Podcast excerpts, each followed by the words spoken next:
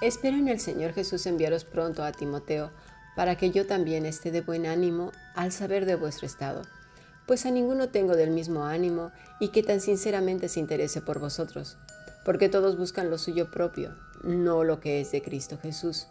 Pero ya conocéis los méritos de Él, que como hijo a padre ha servido conmigo en el Evangelio.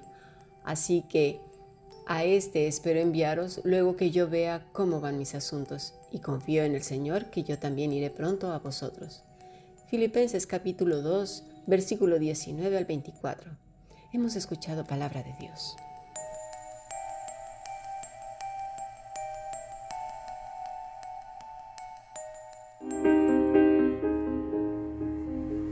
La Fundación Bíblica te invita a participar tanto de esta aula internacional hoy apegados a él, como sus cursos online en mol.fundacionbiblica.com. También adoración de siervos todos los martes a las 7.30 de la tarde España a través de nuestro canal de YouTube. Para cualquier información escribe a fundacionbiblica.gmail.com. Aprendamos juntos del Maestro. Te esperamos.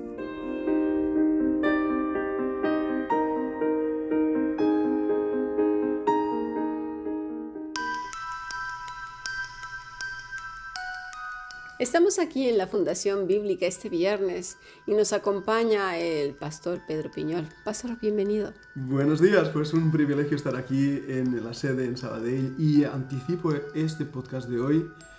Muchas gracias por poder participar en él porque lo que vamos a estar hablando va realmente a tocar muchas vidas. Así es, y mi oración es precisamente que se puedan entender estas verdades bíblicas porque el dolor que ha provocado y la carga sobre todo en muchos, muchos pequeños en la fe, bueno, y hay gente que también ya lleva mucho tiempo, es tremenda y no pueden vivir en la libertad con que Cristo nos ha hecho libres, el poder mirarle a los ojos con esa libertad, no están nuestros ojos más puestos en las personas o en los dirigentes o estas gentes religiosas que en Cristo. El pasaje que has leído ahí en Filipenses 2 es clave para entender lo que vamos a estar hablando. Y como dicen, que muchos buscan lo suyo propio, no lo que es de Cristo Jesús. Así es. Y es que una de las afirmaciones que continuamente se hacen en círculos cristianos es lo siguiente. En el amor de Cristo y la sana doctrina. Mm, Pero cuando se hace la pregunta, de qué es estar en el amor de Cristo o cómo se manifiesta en todas las cosas o qué es la sana doctrina, caemos muy fácilmente en la interpretación personal. Es decir, se pasa por el tamiz cultural, de crianza y de valores personales y espirituales anteriores al nuevo nacimiento. Y ahí es donde nacen muchas herejías y malos entendidos. ¿Verdad? Las personas solemos juzgar lo que vemos, leemos, hacemos y además lo que nos hacen otras personas con varios tamices. Eh, es la manera en que procesamos la información que nos llega. Por ejemplo, ayer estuvimos viendo que es poco inteligente tomar decisiones únicamente movidos por la pasión, por la emoción predominante, sin detenernos a pensar y analizar lo que tenemos por delante.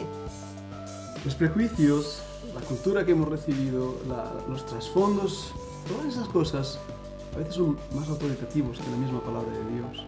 Exactamente. Y pondré un ejemplo, pastor, porque creo que necesitamos poner ejemplos para que eh, nuestros alumnos puedan entender a qué nos estamos refiriendo. eso es clave. Vamos a suponer que una persona fue criada con muchos prejuicios cuando eh, lea la escritura correrá con el riesgo de pasarla por ese tamiz. Siendo más específica, vamos a ver como, por ejemplo, una mujer que fue criada y que le enseñaron que el color rojo era pues usado simplemente por mujeres de muy dudosa reputación. Mm. Le enseñaron que pues que eso solamente lo usaban mujeres vulgares. ¿sí? No estoy diciendo que ese color sea así, estoy diciendo que pudiera ser, y de hecho hay en algunos círculos sociales y en algunas culturas, que ese color está relacionado con eso, incluso el labial. Sí, sí, sí. Y se produce, por lo tanto, un rechazo absoluto. Claro. Ahora bien, conoces a Cristo, tomas las escrituras y en una de esas lecturas lees Apocalipsis 17.3. ¿Lo quiere leer, pastor? Déjame leer este pasaje. Vamos a ver ahí el color rojo. Y me llevó en el espíritu al desierto y vi una mujer sentada sobre una bestia escarlata llena de nombres de blasfemia que tenía siete cabezas y diez cuernos. La mujer estaba vestida de púrpura y escarlata y adornada de oro, de piedras preciosas y de perlas. Tenía en la mano un cáliz de oro lleno de abominaciones y de la inmundicia de su fornicación. Uf, ahí está. Ahí, está. ¿Verdad? Ya vemos los colores, ¿no? el escarlata, ¿no? ¿Qué es lo que piensa entonces esta persona? Anda, con razón, mis abuelos y mis padres me dijeron que ese era el color del demonio. Es la base bíblica para poder demostrarlo. Así es. A su vez reafirmas el prejuicio y cuando llegas a la iglesia y de pura casualidad ves a una mujer vestida de rojo, inmediatamente te indignas. Mm, claro. ¿Verdad? Porque ¿cómo se atreve a entrar con ese color a la iglesia? Es pecado. Claro. ¿Y qué hace entonces? No solamente se queda con ese, con ese susto en el cuerpo, sino que influye en otros y, puede incluso ir a, criticar o, a llamarle la atención. Sí, ¿Verdad? Y este ejemplo sencillo, que podemos entender todo, lo podemos aplicar a muchísimas cosas. Claro, también por ejemplo está con el largo de la ropa. Muchas mujeres les enseñaron por la religión anterior, sobre todo las que vienen del catolicismo extremo o de los testigos de Jehová, que los vestidos deben de ser un poquito arriba del tobillo o casi eh, por como cuatro o cinco dedos debajo de la rodilla. Todos los vestidos que sean por la rodilla o un poquito por encima ya son ya ¿sí? Y estás hablando de mujeres, lo mismo nos pasa a los varones con la corbata, por ejemplo. Poner un ejemplo que podáis entender. ¿Cuántas veces nos fijamos en las cosas exteriores y a partir de ahí juzgamos? Y ahí es cuando viene el problema. Pensar que nuestro exterior indica realmente nuestro corazón, cuando todos sabemos que no es así. Claro, además ya hablamos de una verdad espiritual, se aplica a todas las culturas, todas las edades, todos los climas, todos los tiempos. Eso es. Las que viven en, aldeas, por ejemplo, qué faldas se van a poner, por favor, hasta los tobillos se van a coser vivas. O sea, nos, tenemos que ser muy listos. Ahora, veamos otro ejemplo. Bien. Los que hemos sido criados en la religión tradicional se nos enseñó que en la iglesia se iba con velo. Sí, lo recuerdo. ¿Verdad? Que habría que ir sumamente arreglados y según la liturgia a veces nos sentamos y a veces nos poníamos de pie. Correcto, según nos decían en pie, sentados, con una voz grave, ¿verdad que sí? Exactamente. Cuando llegas a la iglesia cristiana, no te fijas si eso realmente estaba en la escritura, si es que lo están haciendo así. Simplemente lo das por sentado, ¿verdad? En el caso de que hagan exactamente lo mismo, que te exijan un velo, que te pares, que te sientes o que vayas este, sumamente arreglado. Ya lo vimos en Adoración de Siervos, de dónde viene esta tradición. Y si ¿eh? no lo han escuchado, que escuchen esa clase de Adoración de Siervos porque va a sorprenderles. ¿Y qué es lo que pasó entonces? Se polarizó una cosa con la otra. Ahí está. ¿Sí? Y cuando lees las escrituras, ni siquiera te lo preguntas, das por sentado que así siempre ha sido. Y así determinas si es una buena doctrina o una buena iglesia. Ahí el problema. En las sectas es muy común someter a las personas a disciplinas severas. Entre ellas está exponerlos en público y avergonzarlos. Otras es no hablarles por un tiempo, excluirlos de ciertos grupos, limitarlos a trabajos forzosos y vergonzosos, ¿eh, pastor? Sí. Pedirles más dinero o que traigan más dinero con trabajos forzosos, que ya en algún momento lo hemos hablado en algunas lecciones. Esto es muy característico del sectarismo y de la antigua Inquisición. Y todas las personas que vienen de la religión tradicional y de sectas conocidas, simplemente toman un pasaje que se adapte a ese tamiz y luego lo aplican como una verdad bíblica y lo imponen. ¿eh? Pero esto no es así. Y otra de las cosas, Cami, que debemos ver, estamos hablando de sectas, de grupos sectarios, y no nos damos cuenta que aún en nuestras propias iglesias bíblicas, así llamadas, actuamos con tamices sectarios. Sí, estamos hablando no de sectas, no se está hablando ahora mismo de, de- de religiones extrañas. No. Se está hablando del cristianismo y estas aberraciones que se hacen con las ovejas que no han sido ni siquiera compradas con esa sangre purulenta de estas personas, sino con la sangre preciosa de Cristo. son las ovejas de Cristo, no son nuestras ovejas. Como pastores tenemos que entender ese principio. Así es, pastor. Eh, ¿Qué le parece si vemos un ejemplo? Juan 8, del- desde el versículo 1. Vamos a leerlo. Juan 8.1 dice, y Jesús se fue al monte de los olivos y por la mañana volvió al templo. Y todo el pueblo vino a él y sentado él les enseñaba. Entonces los escribas y los fariseos le trajeron una mujer sorprendida en adulterio y poniéndola en medio, le dijeron, Maestro, esta mujer ha sido sorprendida en el acto mismo del adulterio. Y en la ley nos mandó Moisés apedrear a tales mujeres. Tú pues, ¿qué dices? Mas esto decían tentándole, para poder acusarle.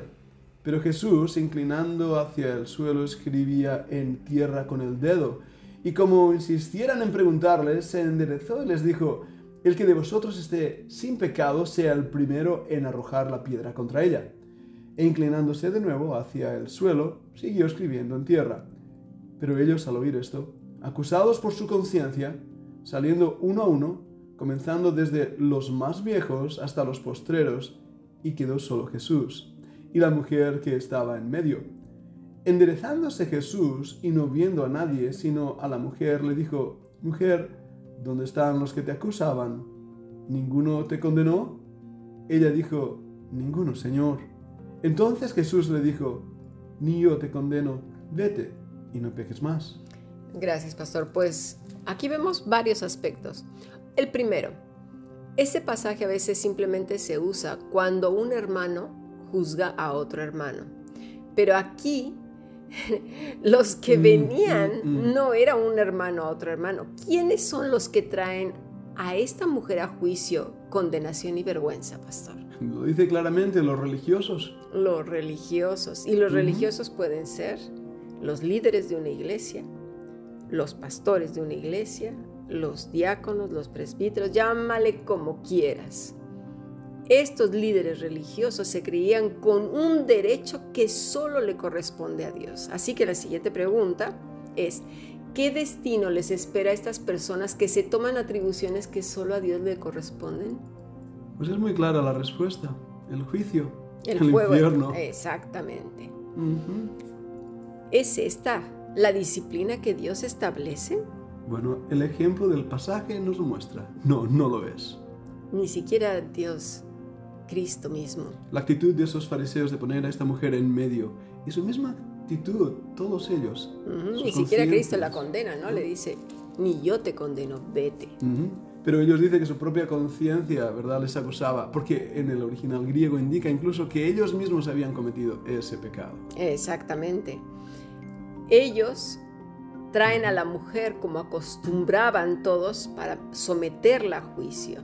Aquí tenemos que ser muy listos. Si alguna iglesia, escúchame hermano que me estás poniendo atención y si no, por favor hazlo, te pone en un círculo al frente para avergonzarte delante de todos, en ese mismo instante salte de ahí. Gracias Cami por decir esto, porque yo mismo he tenido que trabajar con grupos sectarios a lo largo de los años. Y es una de las características de estos grupos sectarios. Hay unas 14 características, pero una de ellas es justamente esta, la humillación pública. Con nosotros o en contra de nosotros, fuera no existe nada. Así que te traemos al frente, te humillamos delante de todos. Eso es sectario. Ni siquiera las leyes de la tierra hacen estas cosas. ¿eh? Es así. Todos los juicios se hacen en privado. Si nos fijamos, la gente cuando viene a linchar a gente que realmente se lo merece, la misma policía los protege. ¿Por qué? Porque tienen un derecho a ser protegidos. ¿Cómo puede ser posible que llamándonos hijos e hijas de Dios expongamos, exhibamos públicamente a una persona para dejarla? Bueno, es lo que hacía la Inquisición. En mis estudios de paleocristianismo aquí en España y en los juicios inquisitoriales me di cuenta rápidamente que incluso en las iglesias de nuestros días se aplicaban la metodología de la Inquisición, del Santo Oficio, tomando una autoridad de juicio que no corresponde tan siquiera a los líderes de la iglesia. Claro, porque, como hemos dicho, tomaban lo que les convenía y lo aplicaban para ellos precisamente tomar un papel que solo Dios tiene. Veamos otro ejemplo, pastor. Mateo 18, versículo 15 en adelante. Dice así, por tanto, si tu hermano peca contra ti, ve y repréndele, estando tú y él solos. Si te oyere, has ganado a tu hermano. Mas si no te oyere, toma aún contigo a uno o dos, para que en boca de dos o tres testigos conste toda palabra. Si no los oyere a ellos, dilo a la iglesia. Y si no oyera a la iglesia, tenle por gentil y publicano. De cierto os digo que todo lo que atéis en la tierra será atado en el cielo, y todo lo que desatéis en la tierra será desatado en el cielo. Otra vez os digo que si dos de vosotros se pusiesen de acuerdo en la tierra acerca de cualquiera cosa que pidieren, les será hecho por mi Padre que está en los cielos porque donde están dos o tres congregados en mi nombre, allí estoy yo en medio de ellos. En el versículo 21, entonces se le acercó Pedro y le dijo, Señor, ¿cuántas veces perdonaré a mi hermano que peca contra mí? ¿Hasta siete? Jesús le dijo, no te digo hasta siete, sino aún hasta setenta veces siete. Muy bien, gracias pastor. Con el último comenzamos el primer eh, versículo que leímos. Por tanto, si tu hermano peca contra ti, ¿cuántas veces tengo que perdonarlo antes de llegar a un punto en el que ya haya confrontación? 70 veces 7. Lo que pasa mm, es que... la primera? no, ah. nosotros a la primera ya estamos arremetiendo. ¿Con qué espíritu? Vamos a ver. La gente que tiene ideas preconcebidas que lo lee bajo una mente no renovada, este pasaje que usted acaba de leer, pastor, toma por testigos a aquellos que supuestamente vieron o que les consta o que coinciden con el espíritu rencilloso del creyente. Pero eso no es así. La palabra testigo que usa Jesús es martus, que quiere decir mártir. Aquella cambia la cosa, ¿verdad? Eh, empieza a cambiar, sí. Alguien que encuentra la muerte testificando a favor, no de la persona, a favor de Jesús.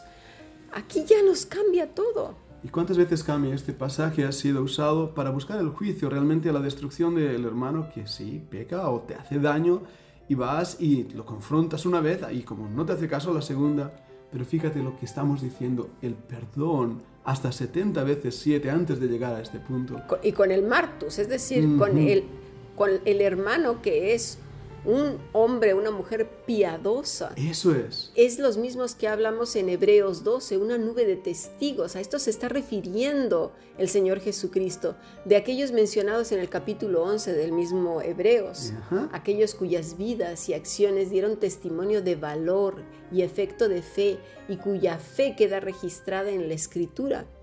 Con lo cual no es ir a buscar aliados, Claro que no. El que vive una vida apegada a Cristo tiene una vida piadosa que no busca lo suyo, tal y como eh, nos lo dice Pablo a los filipenses en el capítulo 2, versículo 21, ¿no? Porque todos buscan lo suyo propio, no lo que es de Cristo Jesús. Así es.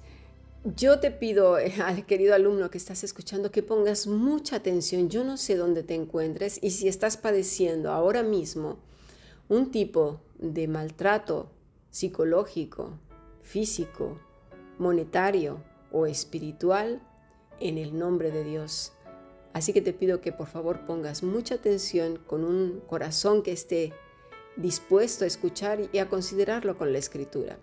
Vamos a pasar a nuestro siguiente podcast. ¿Le parece bien, pasar? Vamos a ir a por ello. Sí, claro que sí.